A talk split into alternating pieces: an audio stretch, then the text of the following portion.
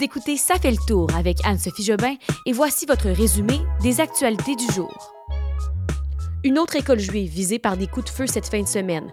Le plus important hôpital de la région de Gaza cesse ses opérations et Dominique Olivier, le bras droit de Valérie Plante qui se trouve dans l'eau chaude depuis plus d'une semaine, démissionne.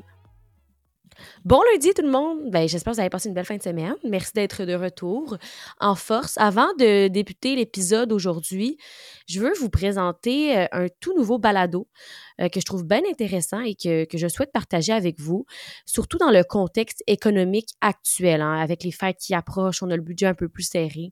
Euh, c'est le nouveau podcast Dollars et cents. C'est produit par l'actualité et c'est maintenant disponible sur la plateforme d'écoute que vous préférez, hein, Spotify, Apple Podcast, que vous utilisez. Donc, chaque épisode de ce podcast, Dollars et cents, donne vraiment un truc concret pour économiser. Quand vous allez l'écouter, vous allez, vous allez trouver des petits trucs. Par exemple, à l'épicerie ou au restaurant. Et ça prend seulement cinq minutes. Hein, c'est très court. Comme ça fait le tour, on aime ça, les épisodes courts, euh, parce qu'on sait à quel point nos journées sont remplies, qu'on est occupé. Donc, euh, voilà, euh, je vous invite à aller écouter ce, ce, balado-là en, cliquant, oui, sur le lien dans la description de l'épisode. Vous pouvez aller voir dès maintenant, aujourd'hui, après m'avoir écouté. Vous allez, voir, vous allez économiser quand même gros avec ça. Il y a des gens qui ont fait des économies de plus de 1000 dollars en appliquant les conseils qu'ils ont entendus dans le podcast. C'est pas rien. Et même moi, je vais, essayer l'écoute de, ces balados-là, des astuces de dollars et cents, et je vous en dirai plus sur les résultats la semaine prochaine. Et maintenant, allons-y sans plus tarder avec les actualités du jour. Alors, depuis le début du conflit entre Israël et le Hamas, on a vu à plusieurs reprises hein, euh, à Montréal des actes de violence. J'en parlais la semaine passée, jeudi dernier, je vous disais la même chose. C'est beaucoup entre les pro-palestiniens et les pro-israéliens. Euh, mais là, dans les derniers jours, c'est qu'on voit surtout des attaques envers les communautés juives à Montréal. En fin de semaine, ça s'est poursuivi. Euh, dimanche matin, on a appris que dans la nuit de samedi à dimanche, l'école, euh, une école sur euh, l'avenue Deacon, c'est dans le, quartier Côte-de-Neige, Notre-Dame-des-Grâces, a encore été visée par des coups de feu sur la vitrine, en fait, la façade de, de cette école-là. Et ça, c'est 72 heures seulement après un événement qui avait déjà eu lieu entre la nuit de jeudi à vendredi. Entre jeudi et vendredi, il y avait eu deux écoles qui avaient été visées, en plus des événements qui ont eu lieu toute la semaine. Je vous parlais jeudi dernier de Concordia qui a été visé. Euh, en fait, Concordia, il y a eu euh, une bataille entre des étudiants. Euh, il y avait une organisation pro-palestinienne, une organisation israélienne. Bref, ça avait éclaté à Concordia. au début de la semaine passée, à Dollars des Ormeaux, il y a une synagogue qui avait été visée par un cocktail Molotov. Donc, plusieurs événements qui se répètent.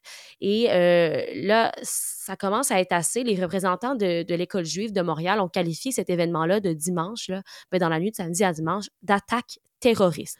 Et même si la communauté euh, a l'intention vraiment de se tenir debout, hein, ils l'ont répété, on ne se laissera pas faire, les parents qui se sont présentés à l'école dimanche matin, parce que dans la communauté juive, ils ont de l'école hein, le matin à partir de 7h30, même le dimanche, euh, les parents qui sont arrivés à l'école ce matin-là étaient bien sûr ébranlés, les, étudiants aussi, les, enfants qui comprennent pas trop ce qui se passe et ont vraiment partagé leur inquiétude parce que c'est arrivé deux fois en à peine trois jours. Il y a la mairesse de Montréal qui s'est rendue sur les lieux aussi hier, Valérie Plante, euh, pour rencontrer les membres de la communauté, leur rappeler que c'était des actes euh, antisémites et bon, elle n'a pas voulu se prononcer sur le mot terroriste, mais elle a rappelé que le service de police de la ville de Montréal était là pour les protéger. Aussi, hier, bon, là, on parle d'un acte antisémite. Il y a une manifestation là, pacifique qui a eu lieu en soutien à la Palestine qui s'est tenue à Montréal. Il y a des milliers de personnes qui se sont réunies au Square Dorchester, c'est dans le centre-ville de Montréal. Et les manifestations ont fait, euh, les manifestants ont fait quand même pression sur le gouvernement fédéral qui, je vous rappelle, on réclame depuis des semaines un cessez-le-feu entre Israël et le Hamas parce que, bon, surtout euh, dans la bande de Gaza, la situation est critique. Je, vous en parle un peu plus tard. Et euh, il y avait plusieurs policiers, encore une fois, hier, lors de la manifestation parce qu'on ne veut pas qu'il y ait de débordement. On sait aussi qu'il y a des rassemblements euh, qui se sont tenus dans les dernières semaines, hein, parce qui ont été marqués par la violence, entre autres lorsque Adel Sharkawi avait prononcé un discours haineux. Alors euh, voilà pourquoi le SPVM là, euh, était sur place, mais ils n'ont rapporté aucun incident. Et d'ailleurs, le service de police de la ville de Montréal dit déployer quand même une surveillance policière importante parce que Oui, les gestes haineux, euh, bien sûr, sont de plus en plus présents. À Montréal, on le voit là, depuis deux semaines, on, en parle souvent. Et euh, au total, là, je, vous rappelle, trois fusillades en à peine euh, trois jours sur des écoles, mais entre le 7 octobre, donc depuis le début de la guerre, et le 31 octobre, le service de police de la ville de Montréal avait quand même recensé 50 événements crimineux envers la communauté juive à Montréal. Je vous parle justement de la guerre entre Israël et le Hamas. On est au 38e jour de ce conflit. Et euh, bon, on en est rendu où aujourd'hui? On sait que les troupes israéliennes continuent de rentrer à Gaza, de pénétrer encore plus vers le centre, hein, vers le cœur de la ville de Gaza. On parle maintenant de combats qui sont intenses entre les militants du Hamas euh, et, Israël. Ça se déroule surtout dans les rues. Les soldats qui mènent aussi des frappes contre des infrastructures du groupe islamiste dans des bâtiments gouvernementaux. Il y a des écoles, des universités, des mosquées qui ont été visées par l'armée. Euh, et l'armée dit avoir découvert là, un grand nombre d'explosifs, d'armes et de plans opérationnels du Hamas dans ces locaux-là. D'ailleurs, selon le, le ministère de la Santé, du Hamas hein, qui nous rapporte des informations. Tous les hôpitaux de la ville seraient maintenant hors service. Ça, c'est assez grave. Le gouvernement euh, de Palestine dit qu'il y a 27 patients en soins intensifs et 7 bébés prématurés qui sont morts à cause du manque d'électricité dans ces hôpitaux-là. Et euh, les hôpitaux du nord de Gaza, là, euh, ils disent être pris au piège par les combats entre l'armée israélienne et le Hamas, encore une fois. Il y, a des, il y a des frappes qui sont tombées sur des bâtiments qui sont à proximité des centres hospitaliers. Il y a plusieurs centaines de malades qui se trouvent toujours dans les hôpitaux qui n'ont pas d'électricité. Et Israël affirme que oui, il y a un, couloir d'évacuation qui va rester en place et permettre aux civils de partir, mais il y en a plusieurs qui, qui n'arrivent pas à partir. Et de son côté, le premier ministre palestinien demande à l'ONU de, de larguer de l'aide sur Gaza pour soutenir les civils, mais l'ONU, pour sa part, a prévenu que les opérations humanitaires là-bas vont devoir cesser d'ici 48 heures parce qu'il manque de carburant le patron là, de, l'ONU dit que euh, pour les réfugiés palestiniens, il y a deux principaux sous-traitants pour la distribution de l'eau et ils ont cessé de travailler ce matin parce qu'ils n'ont plus de carburant. Euh, ce que ça ferait, l'arrêt des activités de l'ONU, ça va priver en fait environ 200 000 personnes d'eau potable. L'ONU a aussi précisé que plus de la moitié des 2,4 millions d'habitants sont déplacés et dépendent totalement de l'aide humanitaire pour survivre. Et là, l'ONU pourrait partir dans les prochaines 48 heures. La bonne nouvelle dans tout ça, c'est qu'il y a les, ressortissants étrangers qui, eux, ont un peu d'espoir.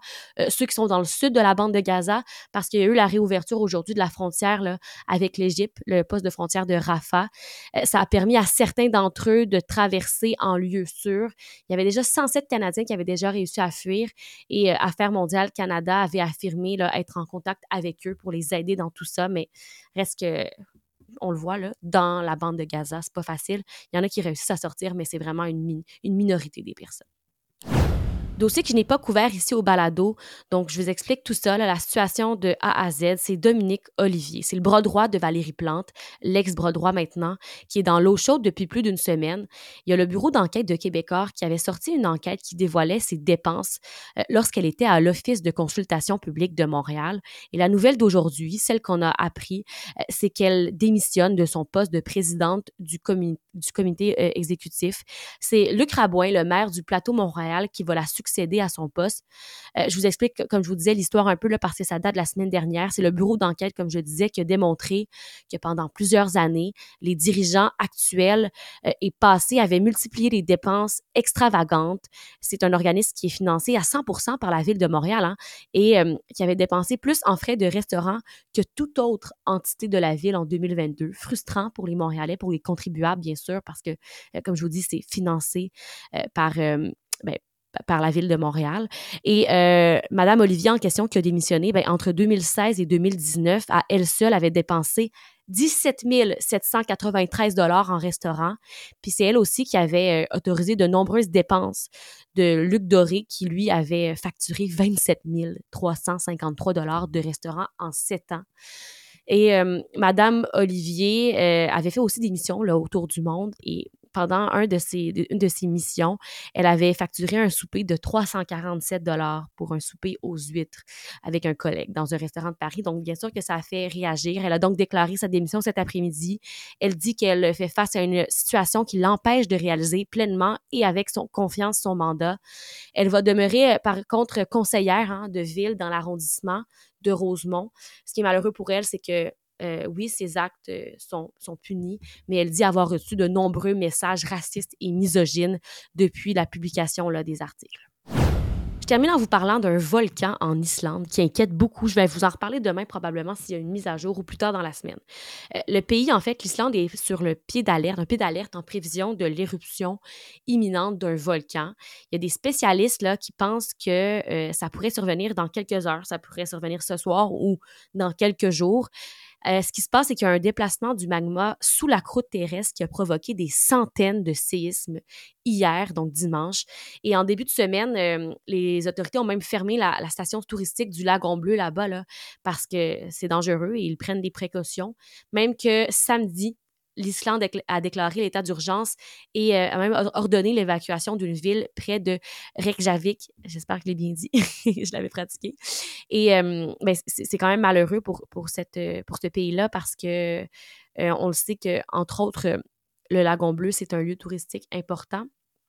Et euh, il y a des séismes qui ont eu lieu, soulèvements de terrain qui ont provoqué l'intrusion de magma. Ils ont ça a déjà endommagé les, routes et les bâtiments là-bas, euh, surtout près de Grindavik et les environs. Je vous donne des villes que vous ne connaissez probablement pas, mais c'est pour vous situer un peu. Et euh, il y a des volcanologues qui pensent que c'est un nouveau cycle d'activité accrue qui pourrait durer pendant plusieurs décennies, même peut-être plusieurs siècles.